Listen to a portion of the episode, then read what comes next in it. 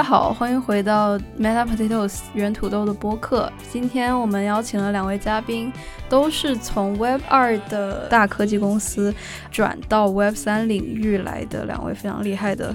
呃人物，所以今天就是很高兴迎来这两位嘉宾，和大家来谈一谈 Web 二到 Web 三思维上的转变以及行业上的一些看法。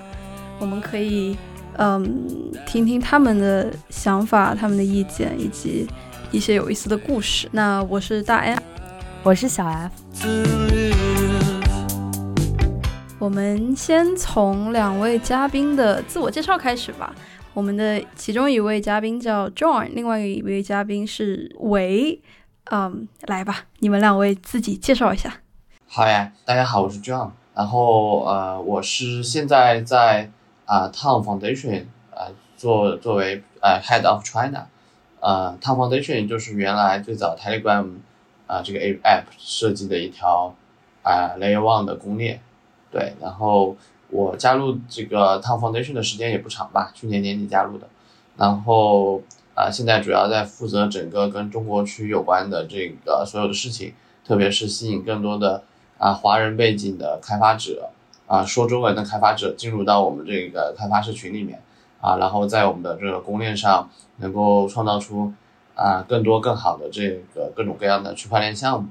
对。然后呃，我自己在加入这个 Tom 之前呢，啊上一上一份工作是在一个交易所下面的基金，啊，然后啊当然也不止除除了投资之外，也是会帮他们一起做这个 listing 的业务，啊，然后啊再往前的话。啊，我职业生涯的大部分时间其实是在啊国内的大厂，啊我在两家啊大厂，一家是一家短视频公司，一家是一个电商公司，对大家肯定都知道名字的那种，然后呃负责这个它的投资战略啊，还有也带过创新业务啊，所以我的个人背景还是蛮复合的，对。呃，大概这就是我的一个背景。那伟呢？哎，大家好，我叫伟，嗯，我现在是在做一个 Web 三的创业项目，项目的名字叫 A Dot，然后做的事情呢就是搜索引擎相关的，主要的目的就是打造一个属于 Web 专属于 Web 三的这种通用搜索引擎。然后项目从去年呃刚刚开始吧，然后时间不长，现在还处于开发产品的过程中。那我在做 A Dot 之前是呃做过自己做过其他领域的创业，然后在之前是呃在也是在大厂工作，在谷歌美国那边在移动搜索组是技术出身，负责搜索算法。然后在之前的经历就是一直上学，本科、硕士、博士，呃经历都是，但是整个这些上学啊加上工作的经验都是做这种跟大数据跟。人工智能跟算法跟搜索引擎相关的工作，所以对，基本上就是纯做技术出身。嗯，了解了解，非常有意思的一些背景，感觉今天会碰撞出一些比较有意思的内容。对对，大家背景很不一样。是的，是的，是的，是的。因为我当时就是请到两个嘉宾的时候，就感觉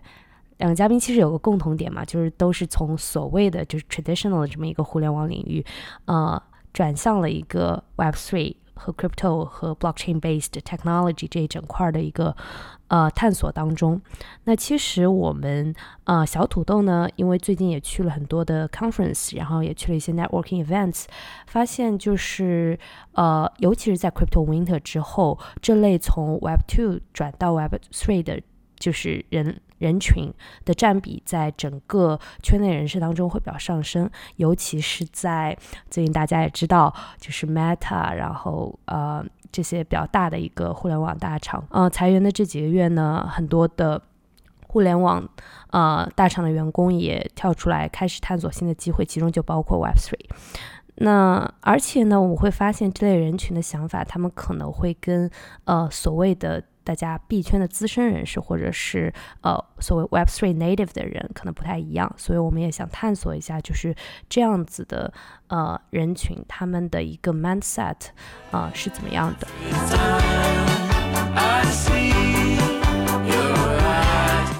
？Yeah，其实我想问一些比较 specific 问题，就是先关于你们的项目的，就是一个就是呃，因为 John 他是做这个 Tone 的嘛。然后 Tone 其实是呃基于 Telegram 去呃延展出来的一条公链。那我很想问，就是这个 Tone 本身，嗯、它跟 Telegram 的这么一个联系是什么？就是他们会在底层的基础上实现共享吗？还是怎么样？以及就是你们准备怎么去依托 Telegram 已经积累的这么一个用户群体去发展这条公链？嗯，好的，是这样的，那个大家 Tone 这条公链呢，我自己最近也在国内各种啊跟人聊，然后看看它的知名度的情况怎么样嘛。然后我这个发现啊，比较老派的一些 OG 啊，可能他们入行比较早的是，大部分人都是听说过烫的啊，因为当年这个 Telegram 一七一八年的时候推出来啊，这个非常这个全世界都算很有名吧啊，当时募了十七亿美金。啊，后来又被美国证监会盯上了，然后呃双方打官司啊，然后一直到最后和解了，呃把然后他那个 Telegram 把募资的十七亿美金完全的退了回去，然后啊放弃了这条，当时放弃继续开发这条公链，对，然后所以这个但是新进圈的一些可能，比方说尤其是一九年以后进圈的一些啊这个国内的这个。这个亏头皮玩家，我发现可能很多人都没有听过他，对，然后确实，呃，这个原因也是因为，呃，中间因为跟美国证监会这个官司，导致了中间一度开发有中断，啊，Telegram 的团队就最后是退出了这个汤的后续开发，所以当时最早是啊，他们把这个白皮书跟这个源代码啊，全部都公布出来以后，有很多个独立的开发社群。啊，是都 fork 了一条公链啊，然后当时是有很多个开发社群在竞争，谁到底能够继承这个最正统的衣钵的啊，然后一直到二一年的时候啊，比较确认的就其中的一个社群，当时叫 New Town，啊，然后他们 fork 出来的一条这个后续的链被这个 Telegram 的这个官方创始人啊认可，所以后来。呃，逐渐就把这条链演化成了一条这个啊根正苗红的链吧，对，然后嗯，所以这个我们理论上来讲，啊，因为跟当年跟美国证监会这个故事，所以我们跟 Telegram 是两个独立的实体啊，我们之间的合作啊，名义上来说就是这个是 commercial agreement，对，然后但事实上呢，嗯，大家可能也都知道，就是说因为。这个 Telegram 的这帮创业者，早期的他们都是来自于俄罗斯圣彼得堡的一群啊 Web Two 啊，甚至更早的这个互联网创业者啊，他们之间的这个关系啊，可能互相都认识了十几年了。对，所以呃，我们今天这个 Tom 这条区块链虽然可能在这个名义上啊，并不是这个由 Telegram 来这个持有的，对，但事实上我们的里面的人可能互相都。啊，有很深很深的这个联系，对，所，所以今天你会发现这个呃啊，自从这个 Telegram 官宣说支持烫之后呢，啊，我们已经在这个 Telegram 头做了一些这个跟烫有关的这个整合。我举个例子，啊，大家如果都用过 Telegram 的话，可以在搜索栏搜索一下这个一个单词，啊，就是这个单词是 at wallet，at 就是那个 email 的 at，啊，wallet 就是钱包。大家每个人都可以去试一下，然后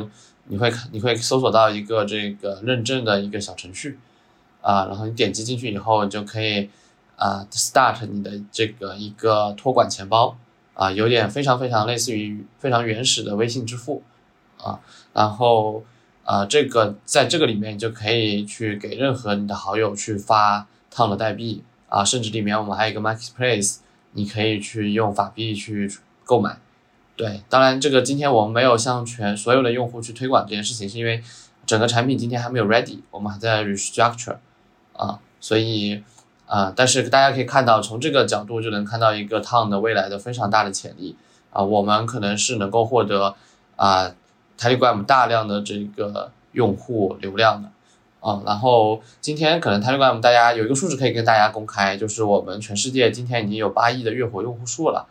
啊，然后这个数字是去年全世界所有 A P P 里增长最快的一个 A P P，对，然后呃，今年我们再努努力的话，是很有可能能超过微信的啊，微信大概在国内也就是十一二亿的这个月活用户数嘛，对，这就是我们大概的一个情况。嗯，这个还蛮有意思的，因为你说到了 Telegram 和微信的这么一个对比，嗯，然后我们也知道微信其实它背靠腾讯嘛，然后腾讯他们可能也有自己的 Enterprise Chain，但是可能大概率因为一些呃大家都知道原因，不太会推出自己的就是 Public Chain，所以就是这整块儿我觉得还是蛮有意思的，就是基于这个已有的一个社交应用，呃，去做一个和 Public Chain 的整合。其实我当时也想到，就是类似于像 Instagram 这样子的机构，它其实选择的是像跟嗯，就是 Polygon 这种已有的公链这个合作。那 Telegram 其实因为之前会有一个 Ton，所以呃，这个整合就会变得比较的自然。对我现在想到的是这些。是的，没错。嗯，然后哦，我其实还有一个问题想问伟，因为 Web3 的搜索引擎这个事情，呃，我现在没有想到一个就是它非常具体的一个图像，是因为我觉得现在 Google，然后再加上 ChatGPT，它其实已经很能够满足我搜索的一个需要了。然后，呃，这个搜索引擎的后端。它是不是因为就比如说 blockchain 的 technology decentralized，它其实跟我作为用户的这么一个体验没有什么关系，就是我理解的。所以我就想问一下，就是呃，基于呃伟这么多年的一个经验，然后呃，包括在学术界，包括在工业界，那你觉得这个做一个 Web Three 的搜索引擎，它背后的一个想法是什么？因为我在搜索引擎领域其实已经做了很多年了，基本上从 Web 一的搜索做到 Web 二搜索，现在做到 Web 三的搜索。嗯，然后里面很多从头到尾也做了很多系统，包括也趟了很多坑，特别是在谷歌那些年的时候。嗯，现在做 Web 三的搜索引擎，其实基于几个大的原则，就是最后具体呃出来应该最优解应该是什么样的，其实这块需要探索的。但是基本上基于一个原则，就是说，呃，对于开放生态来说，搜索引擎一定会是最重要的这个应用之一。就跟 Web 一的生态，就是最开始开放的 Web 的时候，谷歌其实和百度是最大的受益者。然后当然对到了 APP 生态这种封闭的生态，然后它俩就就是作用就是。特别是呃，就就是百度这块它没有，因为没有安卓操作系统，所以它的生态作用是降低了很多。那 Web 三又重新开放，所以这里面搜 Web 三搜索引擎肯定是有用的。所以像之前其实是也有很多人做 Web 三搜索引擎的 Graph 啊什么的。嗯，从我的角度来说，其实做这个事儿的第一天，我思考的问题就是你问的问题。就是 Web 三里面到底需不需要有一个自己的搜索引擎，并且这个搜索引擎做出来之后，跟 Web 二的不光是用户体验，还有它对整个生态的作用到底有什么不一样？然后，当然最后就是当 Web 三发展起来之后，Web 二的搜索引擎它肯定也会进来，谷歌、百度他们也都对这块盯得很紧。所以，那你 Web 三到底壁垒在哪？Web 三搜索引擎，嗯。从我的角度，其实你说的呃有一部分是对的，就是说你今天呃现在的需要的一些信息，你可能去谷歌这个去搜索，可能就就就能找到了。但是一个我坚信的一个很大的问题在于，嗯，就是搜索引擎它不应该在 Web 三里面，它不应它的作用应该是跟生态更深度的绑定的，就它最后的作用远不止于说。我我底下做了这么多的数据整合，最后就出来一个专门给我自己的那个搜索框去用，而应该是它更植根朝下，更植根于更多的数据。首先是它能够把 Web 三的数据更有效的整合。一个简单例子就是说，Web 二的数据都是那种非结构化的文本，都是大片的网页，但是 Web 三的数据虽然没 Web 二那么多，它都是那种结构化的。就是大家都整理的很好的，比如说一个一个 NFT，它的 owner 是谁，它卖了多少钱，这个这个等等，所以这些结构化的数据是 Web 二搜索引擎它不擅长整理的，它最擅长就是我把所有东西都看成一篇文本，然后怎么把它做过来，所以它对这种精细化的数据整理，它是它是没有能力的，这是一个。第二说，从这个维维度，就对这种这种结构化数据做完之后能够能够怎么用，就是比如说像。这个 Web 三的搜索引擎，它应该是说把它的所有数据，我们现在理念就是，他做了这么多工作之后，应该把他的所有数据，还有他的这种搜索能力开放给整个生态。这样的话，就是所有开发者，比如说我我我专门开发某一个社交的 App，我想用整个 Web 三里面的，比如说 Mirror 的数据、Lens 的数据去做一些整合。那我通过这个搜索引擎就可以把数据非常好的去去去做出自己不管搜索还是推荐还是还是怎么用起来，这些是谷歌是没法没法给到你的。然后而且你没法对这个数据怎么去再去，就像有了呃，它就很像什么呢？就是说应该做出来这个数据，所有人都可以对你你搜索引擎整理的数据再去做更嗯更深的加工。比如我通过 AI 的技术给它打智能的标签，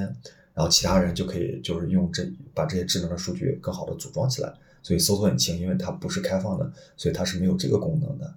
这是第一个。第二个就是搜索引擎，它从即使从体验来说，特别是最近 ChatGPT 出来之后，大家会看到搜索引擎这个二十年基本上不怎么变的这种用户的交互体验，它其实是已经深度非常过时了。你像类类似于 ChatGPT 这种方式，它其实是可以跟搜索更好的结合的。那所以在 Web 三也是。Web 三它数据它本身数据价值很高，它如果是跟这种 AI 结合之后，那在相当于搜索，然后这个那个 AI，然后加上这种结构化数据结合之后，那搜索引擎 Web 三搜索引擎会不会有一个非常不一样的，优于 Web 二的从数据层面到使用体验上面有什么非常不一样的这种这种呃这这种产品体验？所以我觉得这个也是跟之前的 Web 二会有非常大的不一样的。但这块我们已经。相当于有很多想法，并且已经在开发类似的产品了，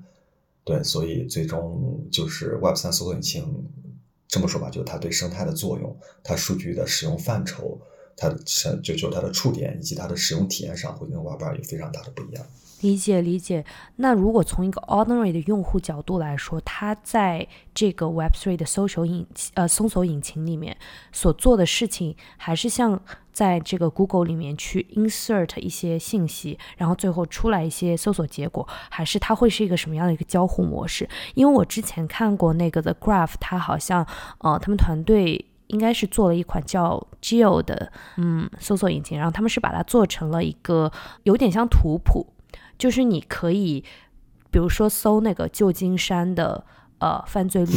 那你搜这个犯罪率，你可以根据它这个图谱去呃搜索到它的因果关系，就是它是由什么导致的，然后。然后就会出现几个几个小小小圆形，然后这几个导致的原因，它背后又有他们的原因，然后又出现几个小圆形，然后这个犯罪率本身它又会导致什么结果？那它可能会出现几个小原，就类似于这样子的一种呈现方式，而不是传统的就是 Google 这种。所以我就很好奇，就是呃，你刚才也说到最优解的这么一个问题嘛？你觉得从 user experience 的角度来说，它最终呈现出来的这个搜索引擎的这个页面会是怎么样的？对你说的 The Graph 是对的，他做的是一个很好的尝试。就说白了，这种所谓的呃语义或者推理能力，其实是在 Web 三里面，它会有更好的这种这种呃体验。然后搜索引擎最后对用户的呈现，呃呈现来说，我觉得会有呃几个不一样。第一个是它的触点未必就是像现在一样，你一定要跑去一个统一的搜索框里面，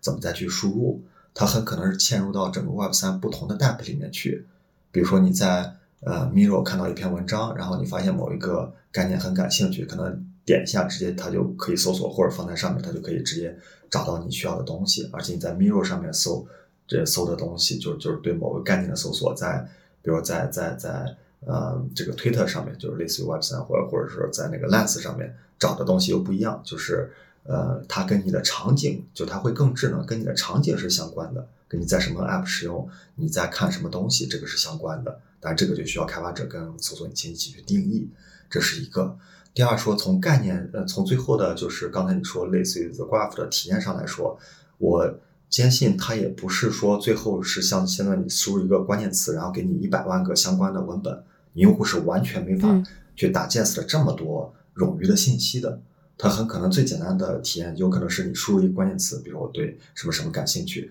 那然后他从这几百万个文本里面，相关的文本里面，他去抽取类似于不管是 GPT AI 的抽取之后出核心点啊，比如说你你说 FTX，他他把从所有的文文本里面抽出 FTX 最近有什么新的事件，然后之前是因为什么东西，就把它整个的时间线或者重要的概念都给你梳理清楚。你想看某一个东西的时候，再去详细的读那那些相关的文本。所以我觉得这就更像一个类似于人工智能的助手的这种感觉，它不是像以前那种最粗暴的关键词匹配，给你几百，嗯，比如说所有相关文本，你去自己一个个去读吧，这种已经完全过时了。嗯，这个挺有意思的。我很好奇，就是你的搜索范围是什么？就是呃，你这个 Web3 指的是就是所有的都是 on-chain data，就是你在 on-chain data 里面搜索，还是说它也包括像 IPFS 这种存在 decentralized storage 里面的信息？对，这个其实就是我们做最开始定义清非常清晰的这种概念，就是我们要做的就是一个 Web 三的通用搜索引擎。所谓 Web 三的通用搜索引擎，它的它的这种数据语言，就是所有 Web 三数据一定是用户理解的 Web 三的数据，它不是咱们开发者理解的数据。就我放在 Onchain 的才是 Web 三，我放在 Twitter 里面就不是 Web 三，不是这样的。就是所有跟 Web 三相关的，包括像 Onchain 的这种以太坊上的东西。然后包括像这种去中心化存储里面 RPFS 啊，然后 Rwave 上面的东西，还有很多是放在中心化的服务器上的，比如说像 Twitter 里面的讲 Web 三的，或者 YouTube 里面讲 Web 三的，其实就是说只要是用户觉得跟 Web 三相关的，它都是应该是我们涵盖范围。所以我们现在就是花了很多精力去做这种真正全网的 Web 三的索引，但这个很难，但是这个一定是 Web 三通用搜索引擎需要覆盖的数据。对，因为这个真的非常的 tough，我可以说，就是因为搜索引擎这件事情本身 build 它就是一个需要挺久的事情嘛，然后你又是一个基于如此呃相对来说比较 specific scenario 去 build 的话，然后然后搜索的范围又包括了就是现有的这些已经有的像 Twitter 这样的平台，然后再包括一些 on-chain applications，感觉还是挺难的，就是 对，然后我就突然就挑战很大，对我突然就想。Jump to this point，就是为什么选择这个 timing？因为这这个问题其实想问那个伟和 John，就是你们为什么会选择在这个 timing 去进入这个领域去做这件事情？不管是伟去做那个一个 Web3 的 startup，还是呃 John 去放弃了他之前在基金的工作，然后选择去 build 一个公链，就是。呃，这是不是一个 right timing？就是因为我们大家都知道，现在整个区块链里所谓的就是那种非常繁荣的呃 on chain 的生态还比较的远，就可能现在更多的还是一些资本刚入局，然后进行一些呃运作，就是可能通过 VC 去 push 一些项目呀，或者是呃一些投机者或者是 trader 在里面进行一些套利，就是。我们看到它可能离我们想象的，就是真的应用层的一个繁荣还比较的远。那我就很想问，就是大家当时是怎么选择这个 timing 去进入的？嗯，对，好，那个呃，我我觉得可能这个问题，你刚才说为什么从基金到公链，对吧？其实我觉得可能还还可以再回答一下，为什么从大厂到 crypto？对对，但我先回答一下为什么这个呃从基金到公链吧，其实也很简单，就是。呃，第一呢，是我之前在大厂做投资的时候，都是一个战略投资人啊，所以我比较擅长的是这个怎么去 leverage 一些除了钱以外的这个资源啊，去帮助我们的 portfolio。对，这是我自己的内在的一个 ability。对，然后第二点呢，就是说，确实，呃，我们之前的基金的话，其实也不只是我们的基金了，就看市场上最近这半年来嘛。大家其实都比较迷茫，就是说你投了以后呢，就第一你也不知道，突然这个赛这个这半年好像就没有什么特别大的主题了啊。第二呢，就是说，呃，你自己怎么 differentiate yourself from 呃每各种各样的已经可能比较头部的 crypto fund 啊或者 VC，对，所以人家好的项目，呃，你只如果拿钱的话，他可以拿任何人的钱嘛。对，所以我觉得还是到后面我们讨论出来要找一个 angle，嗯，找一个这个 angle 去去实现这个这个我们的一个投资的独特性。对，所以后来这个呃，那公链是作为一个底层的基建 layer one 的公链，所以这个我们觉得呃拿着就我们也可以去孵化，然后去投资。对，就是这样，一方面解决了可能没有特别好的。明或者没有特别明确主题的资产这个问题啊，就自己去找去孵化这样的资产。另一方面呢，就是说，如果这个资产真的做大了啊，那可能投资的话还是嗯，那可以再给他助上一臂之力嘛。对，所以呃，这跟原来纯粹的拿着钱到处看我觉得是完全不一样的。对，然后而且还有一个原因就是啊，过去一整年在这个这个 Crypto Fund 里头的这个感受也是说，这个行业还很早期。就今天，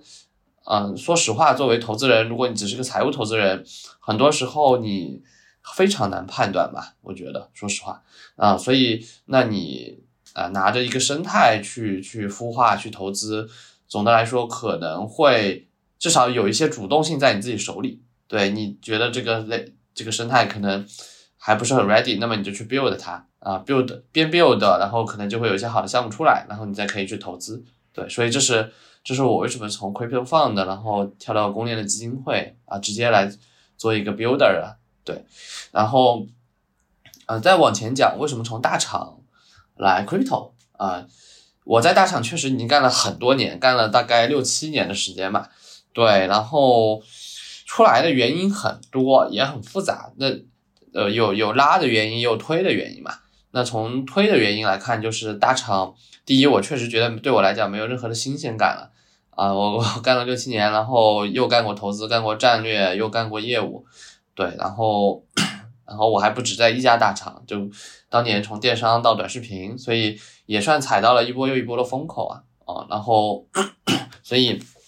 整个大厂对我来讲没有什么新鲜感了。第二呢，这个 大家也都知道，整个行业发展到进入到成熟期以后。啊，就会这个这个越来越垄断，然后越来越一一两家独大吧。啊，那对外的这种形象呢，就是说它可能相对来讲越来越剥削用户，对吧？这个故事大家肯定都知道。然后包括监管上也会，不管是中国的还是国外的政府，都会对这些大厂有越来越多的压力。对，这是很自然的，因为你一家独大了嘛。第二呢，就是说那个呃内部也会越来越卷，越来越混乱。啊，因为人多了，然后蛋糕不够分了，啊，又没有新的蛋糕，对，所以这个啊，内部有很多很多的乱七八糟的事情吧，啊，就跟跟好好做事、好好做工作已经没有什么关系了，啊，有非常多的政治斗争，对，所以我也不太喜欢这样的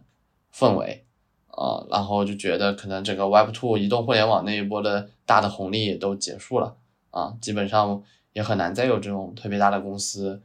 啊，对于这个加入的员工，可能有一个非常高的 upside，然后拿期权上市退出，对，所以这是一个推力。然后拉力来看的话，就是 c r p o 这个世界确实，呃，让我发现它可能是一种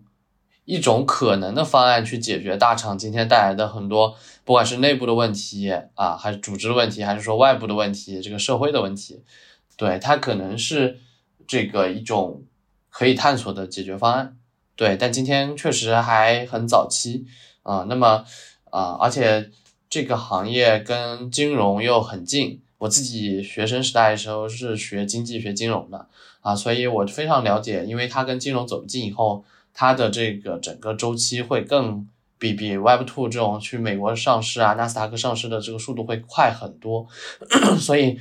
如果一个是真的有。有好的 idea，它可能 boom 的速度会远远超过这个像像比方说字节跳动，你看它现在十年了也没有成功上市，对，所以这个我觉得也是对个人来讲也很有机会的啊。然后，对，然后至于说为什么是这个时间点，我觉得第一呢是移动互联网 Web Two 已经没什么好搞了啊，你这天天就是。你看这个字节跳动已经开始做外卖了，对吧？前几天我看了个看了个笑话，说这个百度做外卖的时候，谷歌出了 DeepMind，啊，然后这个字节说要做外卖的时候，这个呃，ChatGPT 出来了。对我觉得这个是虽然很好笑啊，但我觉得确实说的是对的，就说明了国首先国内这些大厂 确实就或者中国人在很多领域就是不只是互联网领域吧，啊，这几乎所有的行业都是对突破式创新。不是很擅长，啊，大家更擅长的是把一个东西运营的越来越精细化，啊，越来越卷，然后这个从用户身上一毛一毛的抠更多的钱，对，然后 这个跟中国的整个历史文化啊、人口结构，包括我们的这个制度都有关系，啊，这个不是一个单方面的原因，所以这个 我觉得就是这个走的 timing 肯定是对了，那那那为什么去 crypto 这个时候？呃，我觉得说实话，我当时也想了三个月，呃，然后要不要进到 crypto 这个世界，还是去干点先干点别的这个新的行业。然后后来我还是决定来了，有感性跟理性的因素吧。感性因素就是我之前有一些老同事啊，他们加入了 crypto，然后他们更早一些，然后带我领略了一下这个世界的一些很奇妙美美妙的地方，对我觉得挺好玩的。对，第二呢，就是说，嗯，我觉得这个参加革命嘛，肯定是越早越好，对吧？不管是你当年这个参加腾讯、阿里，但是呃，你如果真的。很早加入，然后并且活存活下来了，那么你能够获得的行业的红利，对行业发展的贡献，一定会远远大于后来来的人。对，所以我觉得，呃，也没有什么可以失去的，那就那就来参加游击队呗，就是这么一个感觉。嗯，有意思。你当时那三个月在做了些什么尝试吗？就是比方说玩了 NFT，或者是做了货币的交易。之类的，对，这这些肯定都做了嘛，但这个不是关键因素。我觉得还是找了很多人聊，嗯，然后，嗯，然后另外也是因为我自己，我自己是经济学背景嘛，所以我对美国那套货币体系从从小就比较了解。对我也就我觉得 crypto 不只是解决是大厂的问题，它可能还能解决这个啊美国用货币剥削全世界的问题，somehow 也许，所以。所以我觉得这个都很符合我的价值观吧。然后那三个月，对玩了一些这些东西，然后也最主要还是跟了一些我觉得比较认可的人去交流啊，不管是在经济领域、金融领域的，还是这个技术领域、互联网领域的，我觉得就很简单，就是就是当你要一个普通人要进入到一个新的行业，而且这个行业未来很有机会，很早就你为什么很早能进入呢？肯定不是因为你完全看懂这个地方了，是因为你相信的人。你觉得很有能力的人或者很聪明的人啊，他们加入了，你更大的肯定这个拉力是有一些感性因素在的，对吧？啊，就相信所以看见嘛，你肯定不是因为看见然后再再去做这件事情，那就晚了。嗯哼，对。呀，那伟呢？呃，刚才这样说的，我我很赞同啊，有很我们还有挺多共同点的。我觉得我也说一下吧。其实我就就是说两个呃两个方面。第一个就是为什么从大厂创到创业。第二就是也是一样的，Web 到 Web 二到 Web 三。嗯，其实当时从呃就是大厂创业，就是当时之前也在谷歌工作。其实选择创业这条路也是在于呃觉得就是虽然说在大厂工作还很不错啊，薪资啊，包括生活和和工作的 balance，但是还是觉得。嗯，那个时候就虽然那时候外边还行，但是那时候就怕，因为在美国看到很多行业没落的时候，你这个作为行业的一份子，底层的一份子，你是很难有掌控力的。像美国传统的那些行业，化工啊，这个这个机械等等，呃，所以那个时候就觉得，如果天天在大厂待着，在一个行业待着，万一这个行业不行的时候，你就你就就就自己完全没有办法了。到了中年的时候，真正是。是完全我完全没有任何办法可以转行了，所以那个时候就决定创业。但是这个这个过了几年之后，今天确实互联网外边互联网大厂也碰到各种问题啊。然后从 Web 二转到 Web 三，其实跟 John 说的也也很像，就是就在于呃说白了 Web 二就是很难生存下去了。因为我自己创业在 Web 二里面，首先是融资很难了，然后业务做起来也很卷。那时候我们做呃 B 端 To B 的合作，就是。你给别人 to B 合作，你首先很难挣到钱。第二说，你想免费给别人用，都给大厂用都很难，因为一堆人都是在那儿就是抢着免费给大厂用东西，所以根本完全生存不下去。然后最后就也是说，去年的时候去再看新的创业方向。新的创业方向，其实最开始是我转到 Web 三也有点巧合。因为最开始我是因为国内是那个元宇宙火的时候，我是先去看了看元宇宙这些东西，呃，然后最后跟就就是那时候跟各种人聊，然后还被还还被别人各种喷，说你这个一个做搜索引擎，你跑来做元宇宙，就就是这个这个完全完全就这个没用。然后但是后来碰到有。有很熟的投资人也是在就就是碰到高人指点了吧，他就说，哎，你这个东西做元，你这个技术做元宇宙不行，但是 Web 三里面好像是一个呃跟你符合跟就是结合更紧的东西，因为搜索他觉得会在 Web 三更有用，所以那个时候而且特别搞笑。然后那个时候他说这个说这个事儿之后，我就初生牛犊不怕虎，然后就赶快想了一个点子，然后出去各种跟人聊，还参加了海外的跟海外投资人聊生态聊，还参加了海外 demo day，然后最后跟大家所有人碰碰，然后就把这个思路给想通了。然后最后最后就拉着拉着这个，正好那个时候还疫情的时候，就拉着国内的几个朋友啊、投资人，然后说一下咱们搞一下 Web 三露营，就是大家聊聊 Web 三。然后去那个露营的人，结果很多就变成了就是我们最初期的投资人。然后这个项目就慢慢起来了。然后后来又找到这种新的投资人。嗯，我觉得这这这一路就就进入这个行业了。而且其实中间的话，就是下定决心要做做这个行业，其实嗯，还是因为我不是 Web 三，就是原生的信仰 Web 三的人，所以其实还是自己把整条路径想通了，觉得啊，那在我的技术在 Web 三里面搜索这些技术在 Web 三里面确实有用的，然后包括也看到一些，就跟看到看到一些其他项目的启发吧，比如像我们行业像。呃，The Graph 这种去中心化的这个这个搜索，然后看到他做一些东西，然后并且看到整个 Web 三的，因为对搜索来说，最核心的就是你的生态内容足够丰富了，所以当时又看到啊，Mirror 也出来了，就这种，然后还有 Sub Connector 去中化的社交也出来了，觉得哎，对搜就很像两千年的互联网，就那时候各类应用都出来了，所以才又搜索了这些这些作用，要不然如果所有人都是围绕着 DeFi，其实搜索是一点用没有的。所以最终就是相当于是从一个逻辑上想通之后，理性的觉得哎这个行业是值得做的，所以最后就就就开始做 Web 三的项目了。我很好奇啊，你一开始想到做搜索引擎这个点子，是因为之前曾经在 Google 工作过吗？就是是因为这个工作过的影响，让你想要去做一个新的搜索引擎，然后是跟 Web 三结合的，还是说跟之前工作一点关系都没有？嗯，还是有挺大关系的，就是。因为我，嗯，我不管创业还是工作，其实有，呃，很重要的就是一直没脱离主方向，主方向就是跟，跟这个数据相关的，跟跟这种搜索推荐相关的，所以，而且之前其实之前的创业公司，上一家创业公司再加上在谷歌啊这些事儿都是跟搜索相关的，所以其实。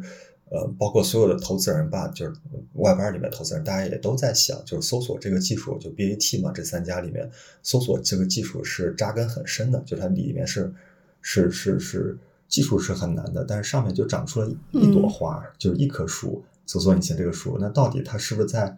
什么新的场景下或新的领域里面，它能发挥出更大的价值？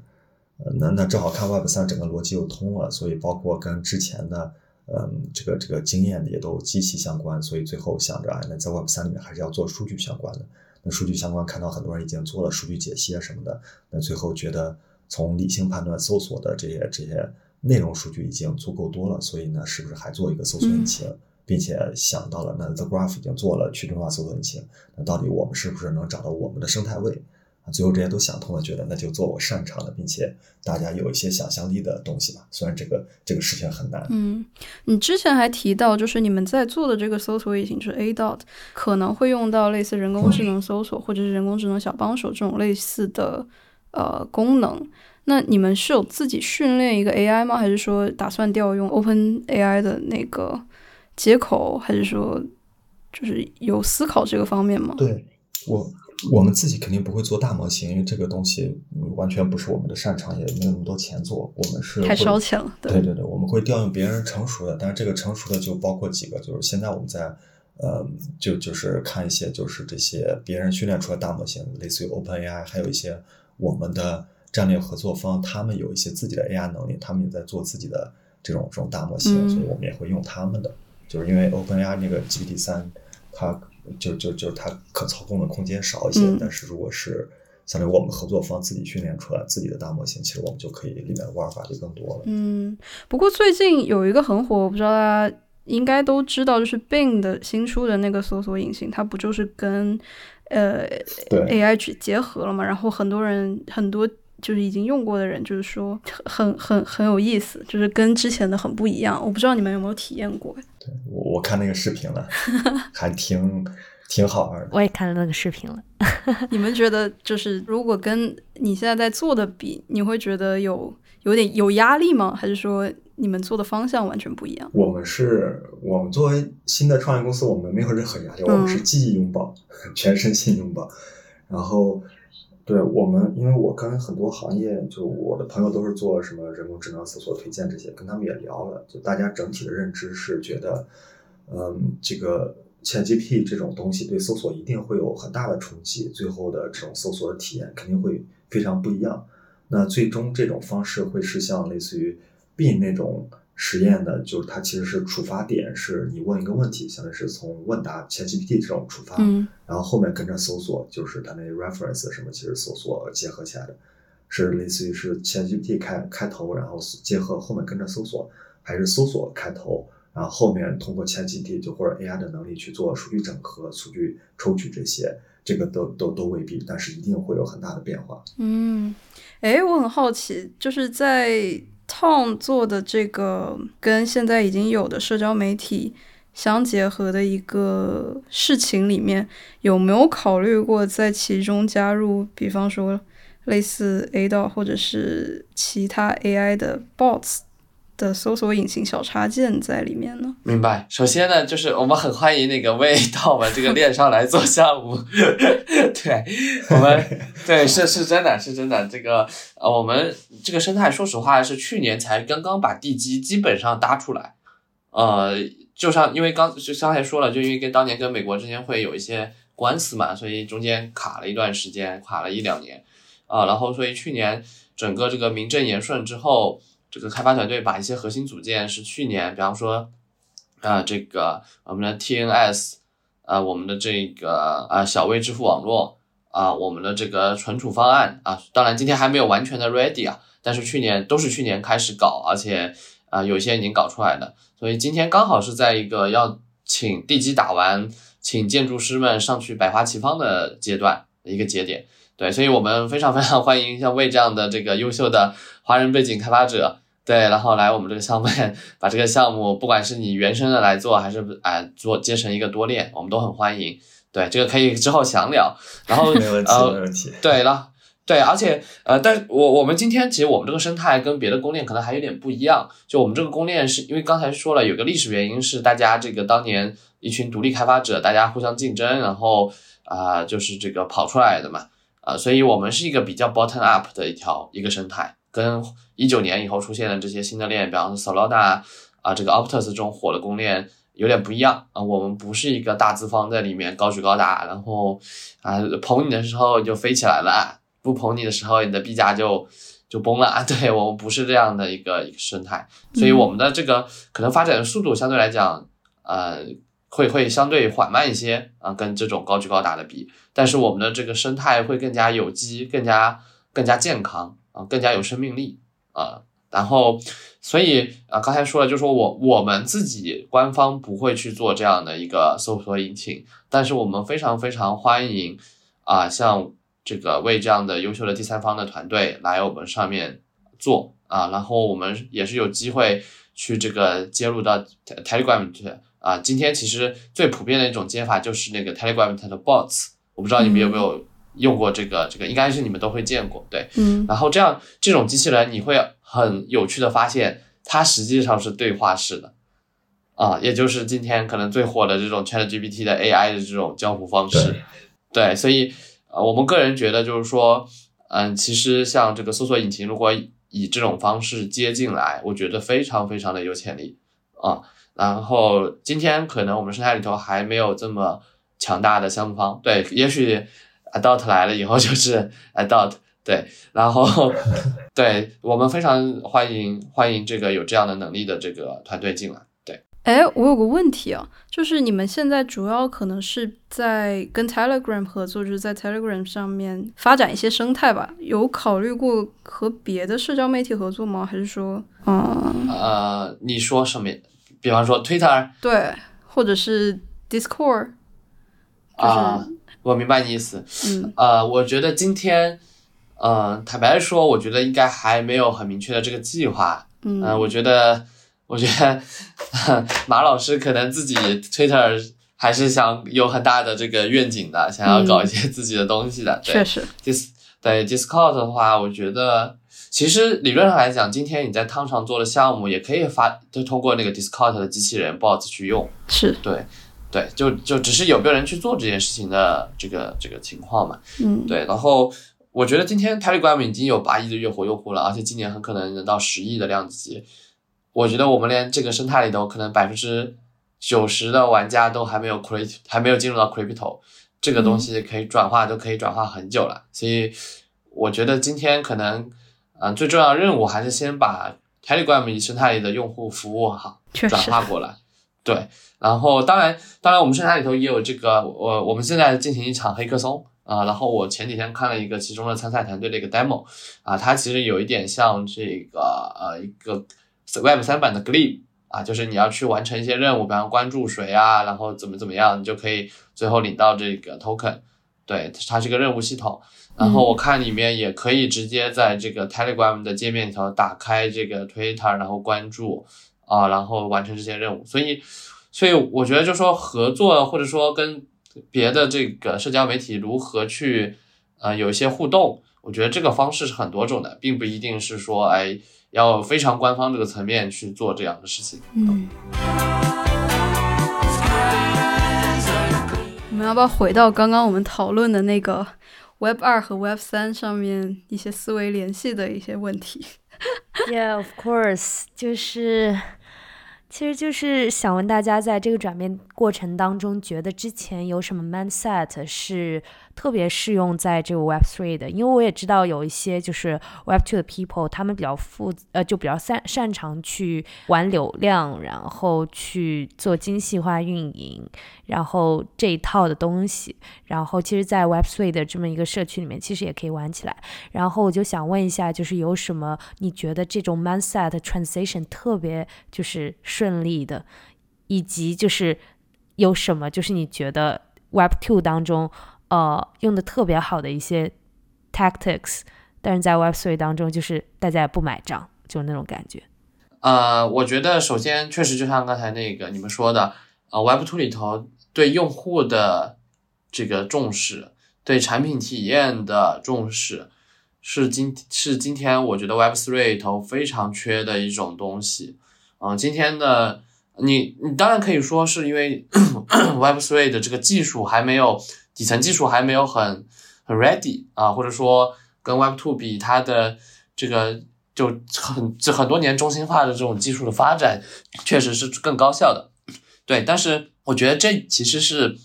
还是有一点借口。我自己说实话啊，我觉得是今天呢，可能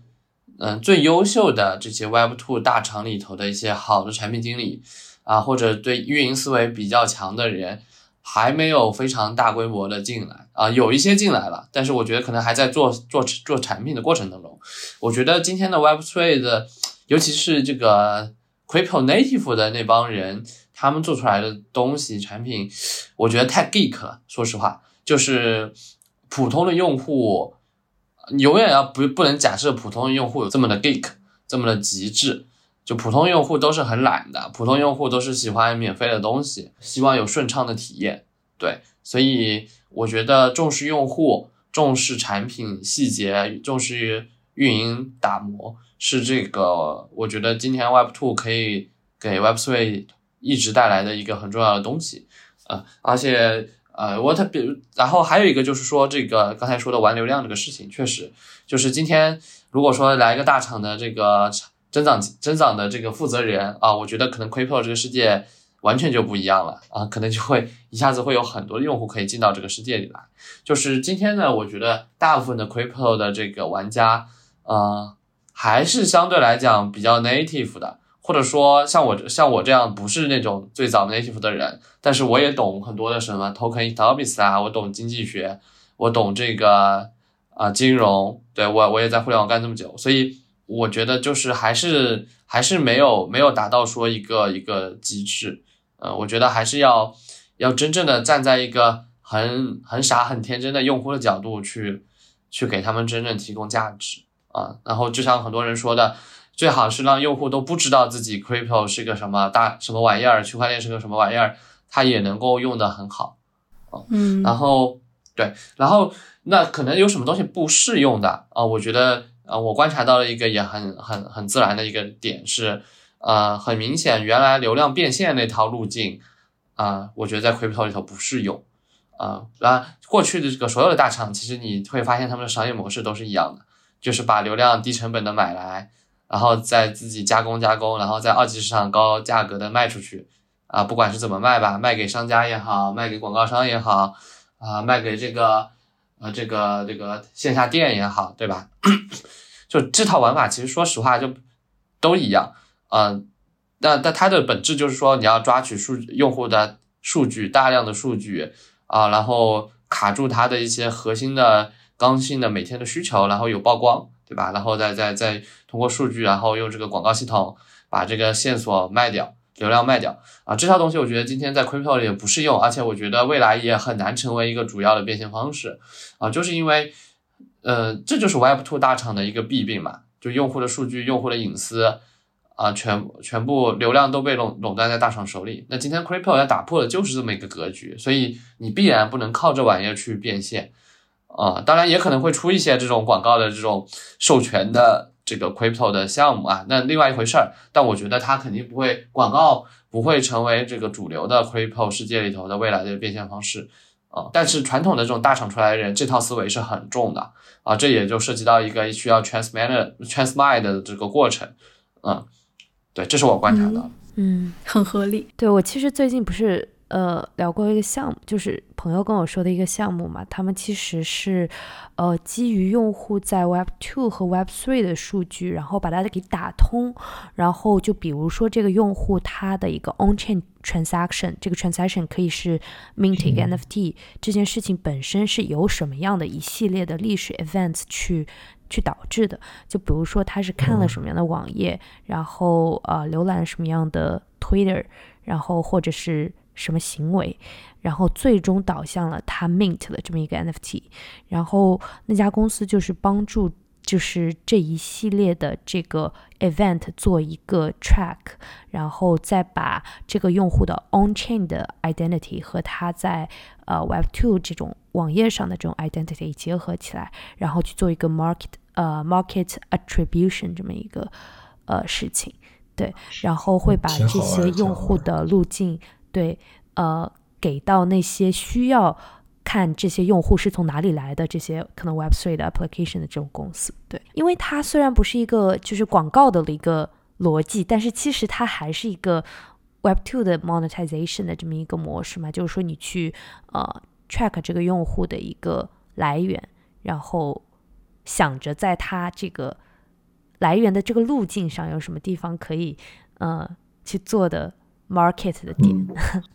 对我我我觉得这个就可能呃 Web Two 的本质不广告用广告说不准确啊，因为我刚才就像你刚才说这个 Web Three 也可以有这种很很好的广告，我觉得是就是说 Web Two 最大的弊病还是说你有没有给用户选择权，你有没有就是有些时候，比方说你在你你在 Web Two 的是大厂的那个应用的里面，你虽然给他了一个授权弹窗，对吧？你要不要授权？但是用户也没得也不能选，他如果选取消。对吧？那他就没有办法很好的去用你这个应用了啊。但是我觉得在 Web Three 的世界里头，可能它的这个嗯变现方式还是会不一样。那 Web Two 大厂里头，我自己本质认为只有可以总结成两种变现方式，一种就是卖流量卖广告，另一种就是可能像微信支付这样啊，你完全就是用户就在你这儿，然后你再收他的交易的 take rate。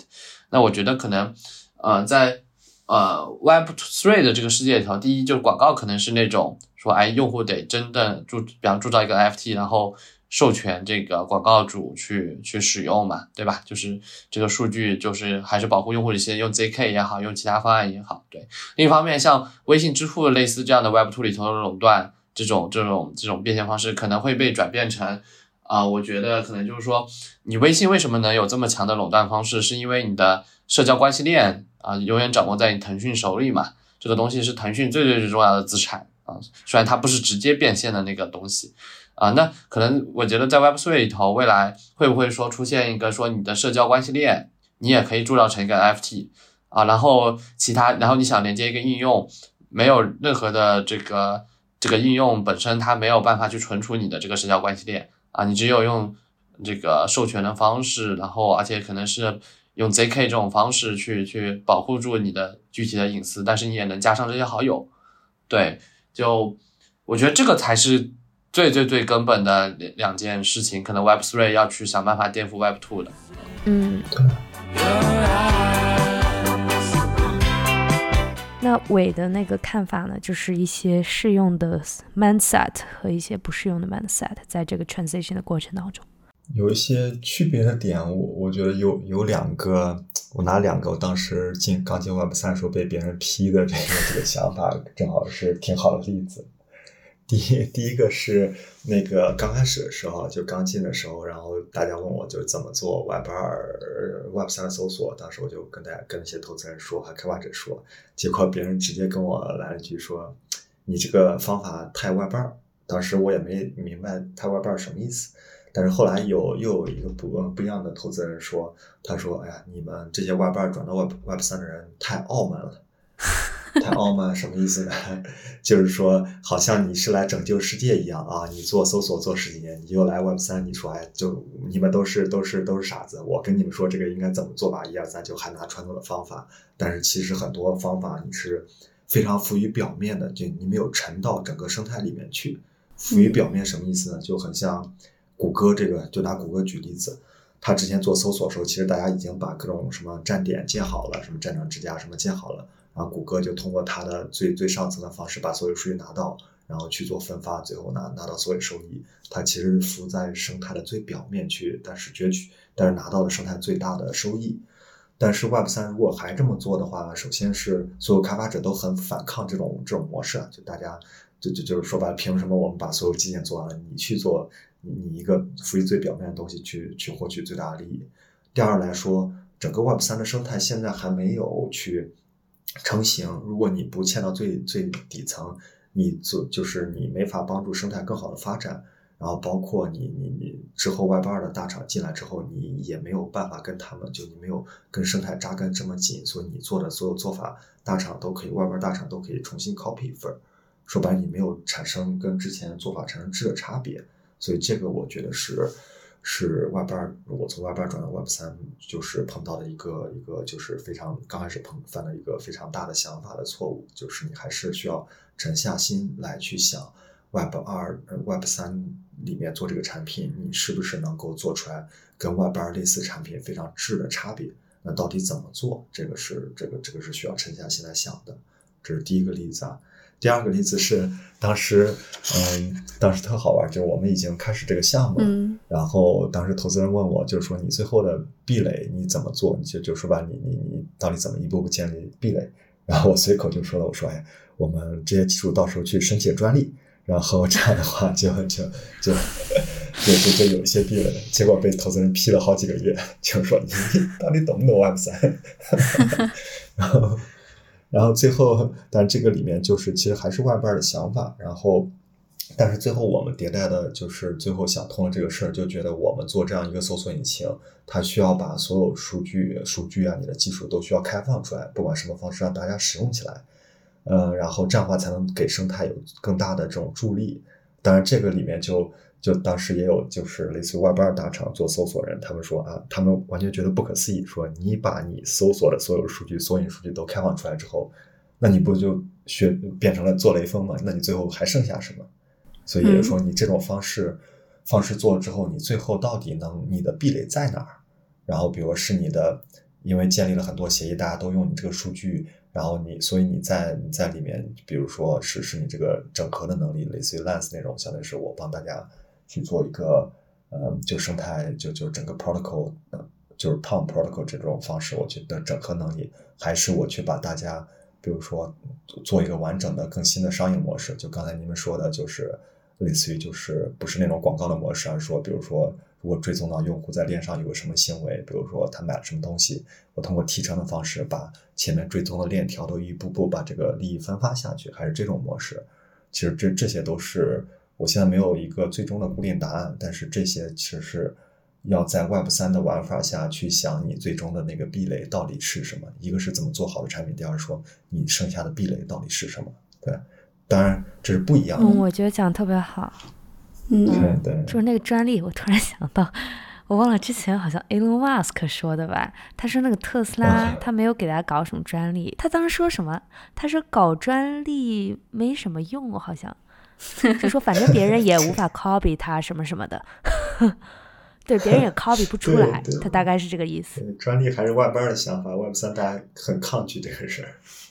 都大家都说开源开放，对。是的，Web 三基本上大部分的项目都是开源的。对，我其实想问一个 follow up question，就是你刚才就是有一个你同事问的问题问的特别好，就是当你把这种数据全部开源出去了之后，就这个世界上任何一个人都可以。呃，在他自己的电脑上去 access 到这个搜索引擎背后的数据，这件事情本身，那给这个呃公司的这个商业模式会有什么带来什么样的改变？就因为因为我之前也跟朋友聊过这个事情嘛，就是因为 essentially on-chain 的 data 它其实都是 accessible 的，就是。嗯，只是看你就是 access 的那个时间而已嘛，就是有些你可能要多花点时间，然后有一些可能你要多解析点数据什么的。嗯，但是 essentially 它是 public and transparent and 啊 verifiable。那在这么一个情况下，这个数据的价值在哪里？那一定不是这个数据本身了啦，因为因为大家都可以去去连接到它，对吧？嗯，我觉得是这样的。就是首先，呃，数据是分层的，分层的意思就跟搜索引擎一样。我第一步数据，第一步的方式是先把就是公开的数据采集到，这是原数据。然后第二步是去把数据做再加工，比如说你这个结构化，比如说哪个是标题，哪个是正文，就是以前 Web 二里面，其实在 Web 三一样，就属于结构化。第三个是。把数据上面去生成各种标签，就是比如说我我打个标，这这个东西热度怎么样？这个东西是是维他的一个钱包，类似于这种。然后最后才是怎么把数据把这些就是大家深加工的数据去怎么做搜索，然后在上面爆出不一样的应用。其实我觉得第一层就是把数据采集到这一块儿，它最后一定不是就是你的壁垒，就跟谷歌把所有索引放起来作为我的壁垒，但是这个之后肯定不是壁垒。因为所有东西就跟你说的都是 open 的，但是在朝上走的每一步，其实如果你是能把整个链条打通，说白了，第一个是所有人都去给你贡献数据，比如说别人公开的方式能采集到，比如百分之五十的数据，但是有很多，比如不管是用户数据还是其他的，比如我公司内部的数就就是数据这个没公开的，然后你可以把你的数据采集范围变得更广。第二个是说，别人可以在你浅层数据上去做深加工，就跟刚才说的，我把。这种这种采集到的数据怎么去结构化，就是标识的很好，然后或者是我用 AI 的方式生成各种标签，别人都可以去使用了，这个是有这这些呢深加工也是有也是有价值的。然后第三个再怎么把这些数据去包成不同的产品，包成搜索还是推荐，还是一个信息流，还是一个 marketplace 这些东西，这些都是有价值的。如果有公司能够把，因为其实这些都是搜索的链条中的一环，但是如果抛弃搜索这个窄的概念来说，如果有人把这个链条能够打通，就是把整个 Web 三变成一个非常高效的数据处理的这种这种平台。我觉得这种公司，这一个公司或这这一些公司，它就是有价值的，因为你是去把整个 Web 三的数据的，就相当于把 Web 三数据交换效率提升了。Web 三本身就是一个大的数据平台。嗯嗯，make sense。你要怎么把，怎么样才能搜索到 Web 三所有的数据？你怎么说呢？这个问题。嗯，就作为一个 Web 三的搜索引擎，你要怎么去搜索到整个 Web 三里面的数据？因为 Web 三它不是在一条链上面发生的，它可能在很多条链上，所以你不但需要有链上搜索的功能，你还要跨链搜索，然后你还要结合线下的一些 database，这是不是一个比较？对，这个是你们正在攻克的难题。对，这个是是这，当然跟今天的话题上有些不相关，但是。呃，但是从我们做领域来说，是一个第一步需要解决的问题，就是搜索引擎最开始诞生，它的最终目的不是做一个搜索引擎，其实它的目的是什么呢？那时候还不叫搜索引擎，我忘了那个叫什么名字。第一个项目，它的目标是说要探索出整个 Web 的边界在哪，所谓的边界就是 Web 上到底有多少个网页，网页内容是什么？那时候还不是内容，就是 Web 上到底有多少个网页，多少个链接？其实这就是搜索引擎最开始诞生解决的第一个核心问题。在 Web 三也是一样，就是你要做一个 Web 三通用搜索引擎，你必须不管有多难，必须解决这个问题。Web 三数据边界在哪？它有多少数据都在哪？然后其当然，这我们现在已经有嗯一第一版本吧，V 一版本的方式已经就是正在建设，已经可以就是不管你数据放在哪条链上跨链，还是说放在哪个存储结构里面，还是放在哪个中心化的服务器上，我们都能够就有个自动方式，能够一步步的把这个疆域给探索出来了。但是还需要优化，但是我们已经有个开发出一个雏形了，它还在就那个系统自己在跑。嗯，不错，有意思。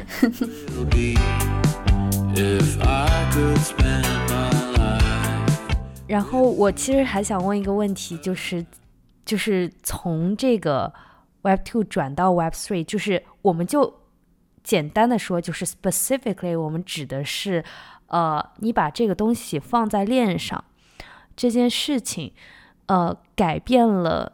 你所在的那个专业领域的什么本质性的东西？就比如说，呃。像 John 他可能之前是学经济金融这一块的，然后也是做投融资，那是在这一块儿，呃，把一些资产上链，它对，就比如说对金融或者说对融资或者是怎么样的，有什么核心的改变？然后同样的问题也可以问魏，就是说，就是从一个 engineering 的一个角度来说，对，我我大概听明白你的这个问题了。我觉得对首，那我就从金融角度来说啊，我觉得就是 totally 改变了整个金融世界。我觉得，我觉得 crypto 已经好，我觉得至少是它可能没有办法说很短期的就完全替代掉传统的金融啊、或者说占主流，但是它一定会逐渐逐渐的去干这件事情。我觉得 crypto 毫无疑问已经是这个未来金融了。嗯嗯，它的整个玩法跟传统的，比方说以前我们在 Web Two 大做做，比方说当年想投字节跳动，对吧？那大家的玩法呢，就 A 轮从从天使轮开始啊，A 轮、B 轮、C 轮、D 轮，然后字节今天可能已经 F 多轮了吧？啊，然后到这个争取七到八年啊上市啊，在在这种这个国际的资本市场上啊，然后大家这个投资人卖股票退出啊，创始人卖股票退出啊，这是一套这个金融的玩法。金融的本质是呃资源的跨时空分配嘛，对吧？所以就是呃，金融是加速整个创新的一个很好很好的工具啊。帮助经济发展的。然后你看这个，我当年在欧洲读书的时候，去还专门去了一趟这个阿姆斯特丹的这个丹姆水坝广场啊。我不知道你们了不了解经济史啊？世界上第一家证券交易所是在那个地方产生的，在荷兰产生的。然后世界上第一家公司啊，就是东印度公司，也是荷兰人产生的。然后。啊，这个，然后后来你们也可能也都知道，荷兰成为了世界上第三个资本主义超级大国嘛。啊，前两个是因为大航海，这个西班牙、葡萄牙啊也殖民地嘛，对吧？然后结果，呃，荷兰作为一个后起之秀，它也没有什么特别的资源，对吧？然后能够这个替代掉葡萄牙、西班牙，完全就是因为做生意啊。那他这个做生意创新的地方在哪？就是这个啊，因为当年他们做了一些很底层的。基础设施的发明，比方说证券交易所，比方说股票啊，比方说公司公司制这件事情。那今天你映射到这个 crypto 世界来看也是一样的啊。那股票可能就是这个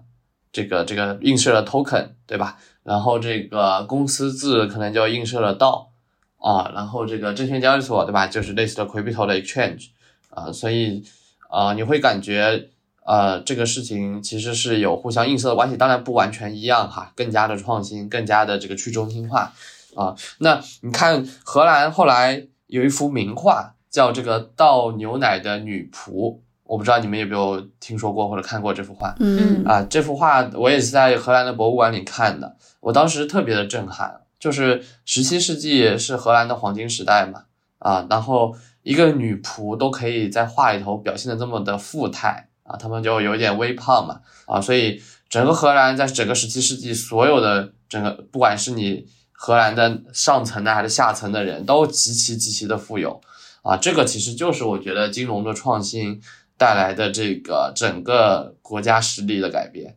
啊，整个经济发展模式的改变，是然后加快了这个所有一些创新的东西。那今天金融行业 crypto 这个行业大家也也可能比较了解啊，这个融资可能也就是一两轮。啊，没有这个什么 A B C D E F G，啊，然后这个很早很早可能也就发了 token 去 listing 了，哦，然后所以整个周期的速度确实是比原来股权那个时代会更快的。而且我最近看了那个 HashKey 的肖峰博士说的那个有一篇文章嘛，一个演讲啊，说这个啊，因为工业时代，所以映射了这个对应的这个传统的证券股票交易所啊，那你到了这个新经济的时代，一个一个完全数字化经济的一个时代，你必然也是要有自己的一种新的融资方式跟融资工具的啊，然后一种新的金融的资产，对，所以呃。而且你会看到，在这个里面，VC 的这个话语权，坦白的说，我觉得是远远没有在 Web Two 的时代这么大的啊。然后社区的力量啊，社区的投资对于整个 Crypto 这个项目是越来越重要啊。所以，所以这个就是我想表达的意思吧，就是它已经完全改变了金融游戏的规则啊。而且你会看到，香港今年的政策尺度非常的大，不管是签证的这个力度，还是这个。各种的这个 crypto 的 Web 三的 event 啊，还是说这个好像六月份开始，香港的公民就可以直接合法的交易这个数字货币了嘛？对，所以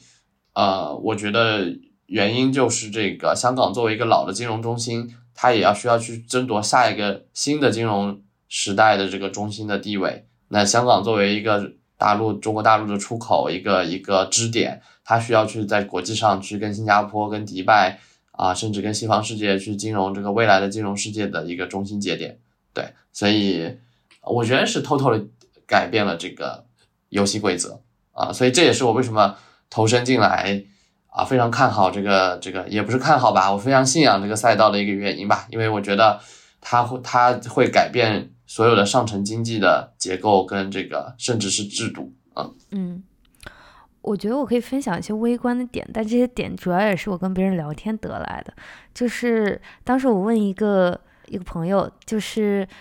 你觉得 DeFi 它最创新的点在哪里？然后他说，很多人都会觉得 DeFi 它的点在 decentralization，但他觉得 DeFi 的点在于呃 programmable money，就是可编程的钱，就是呃可能之前大家。就是对于这种 digital assets 的一个想法，就是它跟呃，首先它跟 real world assets 肯定是有呃锚定关系的。然后第二个，它可能会是 lock 在一个 existing 的银行系统里面。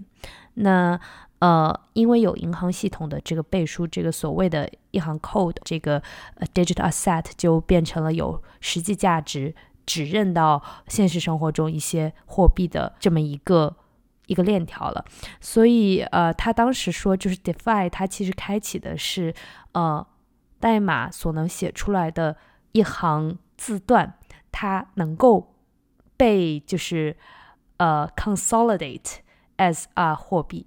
所以就是当时他这个这个想法也是挺。就是让我觉得蛮 mind blowing 的，还当时还跟另外一个人聊了，就是呃那个人他是做 trading 的，就是比较偏那个 high frequency trading 的，呃华尔街的交易交易人士吧，然后他们就会说，呃那从他们这个专业领域的角度来看，呃在。链上 trading 这件事情，对比起 traditional trading，它其实上加入了一个东西，就是那个 mempool。然后他们在 mempool 里面，因为 mempool 是在正式的区块出块之前，它的一个就是 transaction 会放在里面嘛。然后，所以这里面的 transaction 其实不是所有的都能够进到真正的就是。链上就是真正的 verifiable 的呃下一个区块上面的，所以就是他们当时就是在利用 mempool 的一个 data 进行一个 trading，就是他们会去呃了解这个 mempool data 当中所能够预测出来的 accuracy，就是说大概有百分之多少的能够进到下一个呃区块，成为真正的就是呃那个呃被。确认的一个交易，然后通过这种就是预先 trade 的一个方式，呃，去套利嘛。然后，然后这两个就是非常 specific 的 case，就是在这个 defi 领域和在这个 crypto trading 领域，呃，会让我觉得有一种就是比较零到一级别的一种创新，因为它是完全 create 了这么一些东西，这些 concept 出来，因为有这么一个 blockchain technology，所以就是这个就是想分享的两个点。对，然后我觉得可以让伟说一下他看到的一些嗯比较有意思的这个转变。嗯 OK，从我的角度，我就从一个就是工程师啊，或者是这种数据的角度去看这个事儿。嗯，我觉得跟 Web 二，跟从数据的角度来说，Web 二跟 Web 三，Web 三跟 Web 二区别是，嗯，Web 二它这个开放的网络，它是面向于终端用户的。也就是说，我这个开放的网络里面，我我开发一个 HTML 放在那儿，是为了就大部分的目的是为了给最终的终端用户看的。然后 Web 三的这个开放的网络呢，它在上面不光是承载可以，它的目的不光是可以给用户看，而且它很大一部分功能是给机器去使用的这个网络上的数据，这就会形成非常多的不一样。这个网络其实就很像，嗯。嗯，不知道你们听说过吗？有在互联网的早期有个叫 Semantic Web 语义网络的这个这个概念。嗯那个时候，它就大家也有人把它叫做 Web 三点零，就不是现在的 Web 三。他就是一个人叫 Tim Berners Lee，就是这这个人他是嗯倡导并且开发的，然后他就是嗯第就 Web 一就三 W 的的那个呃发明者，所以当时他提出这个理论就是说。呃，那个 Web 一那个时代，所有的数据或者整个网络，其实主要就是面向用户的，它不是面向于机器，它对机器的效率低的。比如你开发一个文本，你你是为了我让用户读起来方便，而不是说让机器知道你这个数据的结构是什么等等。呃，Web 三就有点就非常像这个感觉，就因为它的数据不管区块链还是等等，它其实你它的你机器处理起来是很方便的，不管 smart contract 还是我用其他的 Web 二的方法处理。嗯，所以对于这样一个面向于机器的开放网络，呃来说，它就会形成对于工程师来说会会形成什么呢？它就可以形成这样的数据的，我把它叫做数据的供应链系统，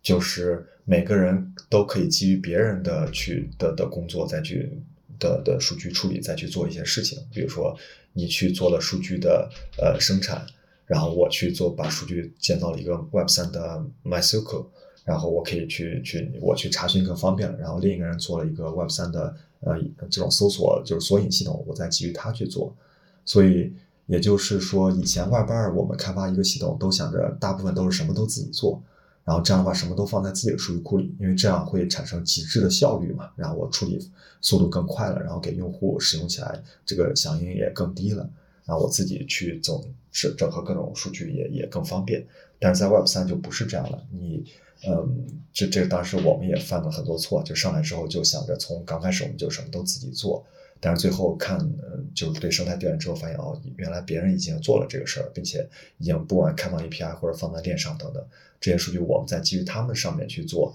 那就很方便。嗯，所以对于工程师来说，可能就是。你使用的底层工具还是哪些？还是比如说我开发后台还是 Java 还是 MySQL 什么的？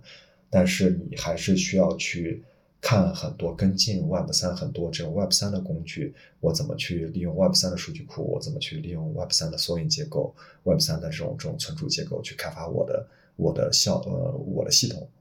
那当然在这里面还存在一个问题，就在于当你使用 Web 三这些工具的时候，从开发者的角度来说，会产生以前嗯。Web 二那个就是对 Web 二呃来说，就是你的效率会比较低，我什么东西都用别人的，我整个速度会比较慢。那在这种基于去中心化的这种结构上面去开发的话，呃，基于这种这种数据数据供应链的角度去开发的话，你怎么再把这个产品体验再能通过一些中心化的方式去去把它提升起来？这个其实说白了就是开发者需要去想。你这个系统怎么能够结合中心化解决什么问题最最方便，然后去中心化解决什么问题最方便，最后结合起来才能打造出一个可用的用户产品体验比较好的系统。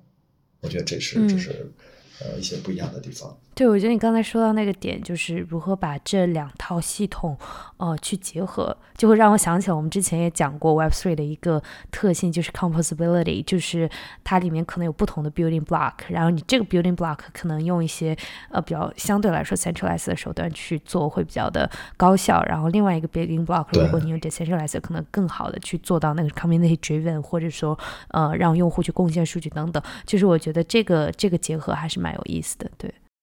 对，因为我我补充一句，因为我觉得 Web 三的它的好处、优点，当然大家都知道了，去中心化的，然后用户 own 这些数据等等。但是我觉得 Web 三，但是它也有很多缺点，比如效率比较低，或者产品体验体验比较差。但我觉得这些优这些缺点不是 Web 三与生俱来的，它就不是应该理所应当，这就是我的优缺点，你所有人去去去忍受这个缺点。不是的，Web 三最终好的生态应该是它既有 Web 三的这些原生的这些呃优点，又能够把它的缺点给补齐，这样的话你的整个体验才能达到甚至超越 Web 二体验，你才能吸引更多的用户、更多的开发者。嗯，我 totally agree with that，因为我觉得像你刚才说的，呃，就是产品体验不好，然后效率低，是因为它现在处在一个早期的阶段，它呈现出来的是一个技术在它早期，呃，刚刚开始得到应用的时候会呈现出来的普遍性的问题，并不是它原生的一些问题。对对，最大的问题是这里面的体验设计师太少了，所以大家都在找 UI UX designer。对，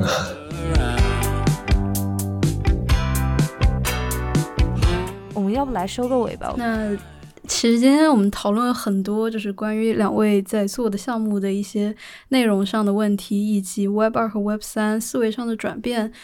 怎么结合，怎么样可以避免一些 Web 二的呃弊端在 Web 三呃呈现或者被解决，这些问题都相当有意思。我觉得在结尾我们可以来讲讲大家对未来的计划，以及大家觉得。你们想象就是这个 crypto 相对比传统这个市场来说还是比较小嘛？你们会想象最终的天花板是怎么样的，是一个什么样子的量级？还有一些各自的项目的 roadmap 啊之类的。嗯就是我很好奇，大家至今没有想明白的点是什么？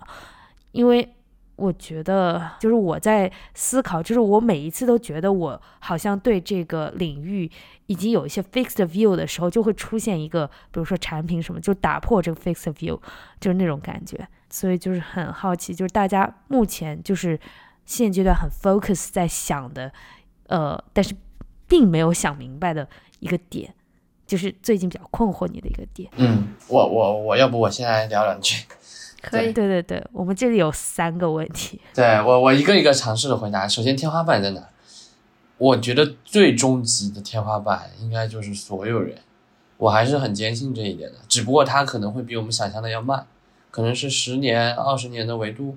可能不一定二十年啊。我觉得十年可能是我比较比较认可的一个一个时间跨度。嗯，可能到十年的时候，基本上今天才能够达到啊、Web Two 移动互联网的渗透率，全世界。然后，那也就代表了至少每个人肯定都是有自己的这个某种程度上的加密资产或者钱钱包的，对吧？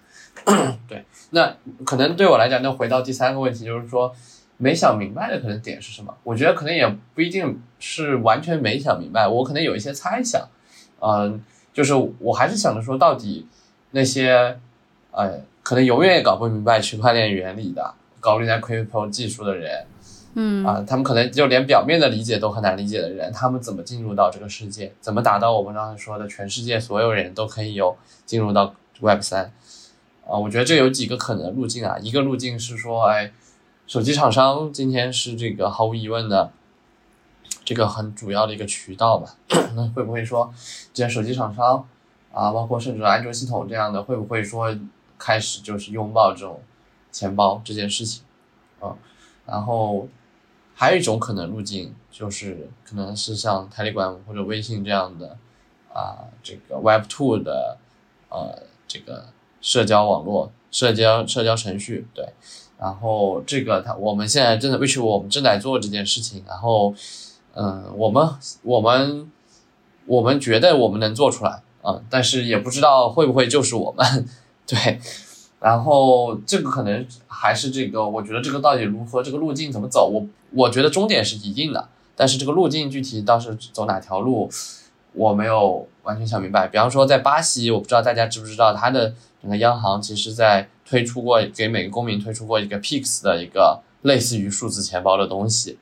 啊、就是巴西是没有支付宝的，没有微信支付这样的存在的。然后，但是他们央行给每个人都一串这种地址，啊，然后这个地址你就互相在电商上买东西，你就可以把这个地址填上去，然后就可以扣里面的钱。啊，其实已经非常非常接近于 crypto 的这个这个这个玩法了啊，只不过它里面不是数字货币，它里面是真的法币啊，所以所以我觉得可能不同的地区、不同的国家。呃，最后达到这个所有人用上 Web 三的这个路径还会有点不一样，但我我我觉得具体路径我没有想清楚，但终点我是很相信的。对，然后第一个问题是啥？我有点忘了啊。未来的哦 roadmap，share 一下是吧你们对对，明白。啊、烫是一条还是蛮特别的攻略的，除了我刚才说的，它可能是比较 bottom up，比较有机，啊、有一些历史因素，对吧？可能这个比特币的创始人是自己消失的，Telegram 呃烫的创始人是被迫消失的，对吧？然后有这些历史因素之外呢，呃，我觉得可能烫最有意思的地方，接下来可能是它，大家可能不知道，它也是一个多有可以是多链解决方案的，就是所有 Layer One 的公链，他们都可以在 Ton 上去这个做一条 Work Chain 啊，这个 Work Chain 其实你可以理解为就有点像 Cosmos 或者波卡的这种多链网络，对，所以我们今天上面官方没有做 EVM，但实际上啊、如果真的有人想要在我们上面做出一个以太坊的链，啊、是完全可以的啊，所以呃，我们接下来还是重点会放在说西，我们的基建还在不停的完善中啊。今天你比方说刚才说的 storage，比方说我们有一个类似阳澄路由的代理层，都已经在开发了，而且这个可能呃，但还没有完全 ready，但是我估计接下来的十二个月时间会大面积的 ready。啊、还有一个就是我们的语言是这个我们自己的语言叫放 C 啊，它百分之九十七类似于 C 加加，所以这个语言可能也是稍微会阻碍以前的开发者进入到这个生态的一个方式，因为因为大部分开发者可能 crypto 的都还是喜欢用简单的 Solidity 这样的东西，对，然后但是我们也在做一个更比这个我们的放 C 更 high level 的一种语言叫 Tact 啊，这个这个语言会更多的去打包一些啊这些这些程序。对，然后我们可能会在 Q 二去发布这个 Tact 这个语言，对，所以这个是我们比较这个 overall 的一个 roadmap。但对我个人来讲，就是说，呃，我希望能够找到更多更多的这个中国华人背景的这个开发团队、开发者、优秀的产品经理、优秀的程序员、优秀的创业者，然后呃，欢迎有感兴趣烫的都来跟我联系，然后我会想办法去。帮助这些这个华人背景的创业者去啊、呃更多的要到资源，或者说跟能给你更多的这种各方面，不管是 grants 方面还是这个这个啊、其他非钱的方面的这个支持。对，大概这个就是我们的情况。好，伟呢？行，那我也一个个讲一下，就是第一个是天花板，嗯，我是觉得这样，就是 Web 二、Web 三跟 Web 二的关系，嗯，或者说跟其他网络的关系，不会是完全一个把另一个完全给消灭或者说取代的关系，它嗯更像应该是像今天的 APP 跟 Web 就是网页生态的关系。那 Web 三到底里面能够把 Web 二哪些功能给承载过来？但这个是不确定的啊、但是我觉得有一些是可以，可以我在看到可以就是把它的 Web 二的功能给拿过来的，比如说说，比如说像一些呃以前所谓的公司内网的一些数据，就用户生产的数据，然后这些就是就类似于 API 的数据等等，就这种结构化的数据是会从 Web 二转到 Web 三的。然后还有一些其他的，比如说一些在这些数据上面承载的，比如某一些开发者的功能，比如说之后很可能说 AI，比如找到了，比如这些 AI 的开发者觉得，哎，Web 三是承载这些呃开功结构化的数据，并且去大家去不断的呃一层层累加的这样的一个好的平台，所以可能 AI 的开发者也都转向了 Web 三，最终有可能是比如很大一部分的开发者或者一些这种结构化的数据、机器可读的数据都是放在 Web 三上。然后 Web 二就负责承载那些就是给用户看的网页啊或者 APP 这些，有可能是这种，就就是是我瞎猜的，但是肯定是最终是 Web 二跟 Web 三共存，然后 Web 三占一个很重要的地位，呃，跟 Web 二就是到底里面的百分比，这个我就不确定。然后这是第一个，嗯，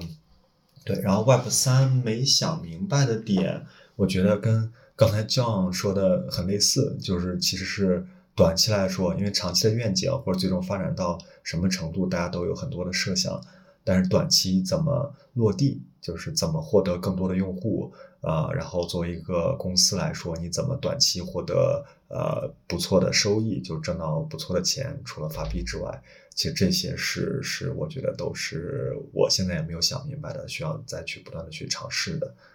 对，嗯。然后对，然后具具体怎么做，这样当然不同的公司有不同的做法，这个这个就不细说了。嗯，然后最后啊，最后一个问题是，呃，我们的 road roadmap，嗯，然后因为 A dot 还是做一个搜索引擎的 Web 三的通用搜索引擎，所以我们的 roadmap 是今年是我们会开发出一个很快就会开发出一个适用于 Web 三呃所有数据的这种 Web 三的通用搜索引擎，然后它会跟之前的呃 Web 二搜索引擎呢不管从数据到体验来说都会有很大的不一样。然后我们也会把这个我们的所有的数据，我们的数据还有一些搜索的体验，然后给一些给一些就现在已经在合作或者要合作的开发者去使用，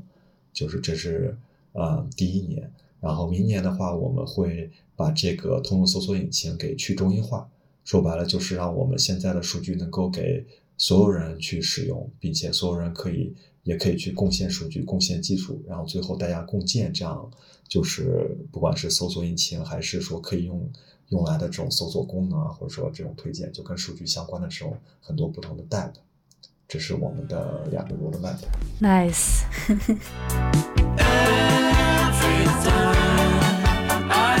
我感觉两位说的都非常的不错，